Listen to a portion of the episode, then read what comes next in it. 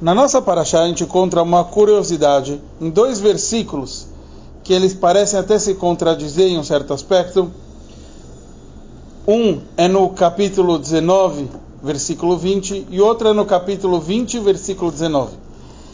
Primeiro a Torá nos conta no, no capítulo 19, versículo 20, Vayered Hashem alar Sinai. E Hashem desceu sobre o monte Sinai, El Rosh na no topo da montanha. E Urashi nos traz Vayered Hashem alar Sinai.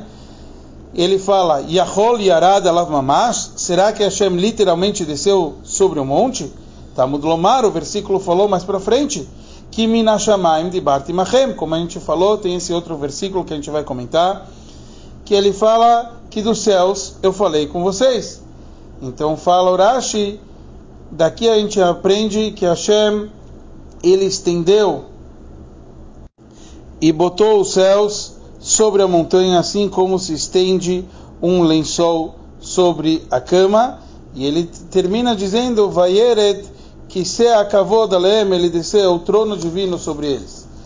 No versículo 19 do capítulo 20, ele nos fala que Vayomer Hashem el Moshe, Hashem falou para Moshe, Ko tomar el Bnei Israel, assim diga o povo de Israel, até Mreitem vocês viram, que minashamaim de Barti Machem, que Hashem falou que dos céus eu falei com vocês. E Urash analisa e fala, o que quer dizer que minashamaim de Barti? Que dos céus eu falei.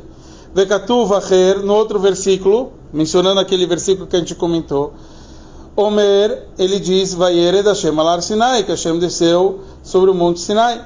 Então fala Urashi, Ba Katuv Ashlishi Benem.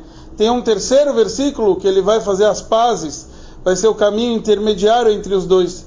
Minashamaim Ishmeachaet Kolo, quer dizer, dos céus Hashem fez ouvir a sua voz, Ve'alaret, e depois Urashi fala que sobre a terra ele mostrou o poder divino. Depois ele traz outra explicação, que Hashem baixou os céus e, e, e os céus dos céus, quer dizer, Shmei sobre, sobre o monte, e inclinou sobre a montanha, assim como foi dito, Vayet Shamayim Vayeret, que Hashem inclinou os céus e desceu. Então aqui, o Rebbe analisa cada um dos rashis, o que, que cada um significa, com todas as suas palavras, suas minúcias, quer dizer, a gente vê aqui no segundo Rashi das explicações, que como a gente, porque o Rashi fala algo diferente do, do primeiro, que cada um está numa circunstância, um estava falando sobre o porquê a montanha se tornou sagrada, e outro está dando a ênfase, o como Hashem continua sendo elevado, e por isso a gente não deve fazer nada similar, quer dizer, Deus nos livre de fazer uma idolatria, alguma coisa física representando Hashem, porque a gente sabe que Hashem não é físico. Então, como cada um está tá se tratando de um outro assunto, então por isso tem as, todas as suas diferenças. O Rebbe também explica de uma forma cabalística. A gente sabe que o número 19 tem a ver com o nome divino, Yud Kei Vav Kei, e isso representa Malchud, o reinado divino. Chav é Rashi Tevod, é acróstico da palavra Keter, da coroa.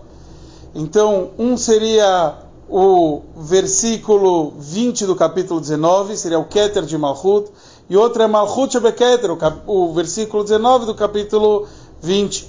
Então, cada um tem também essa representação nesse assunto, e com isso o Rebbe analisa esses dois rachos com todos os seus detalhes.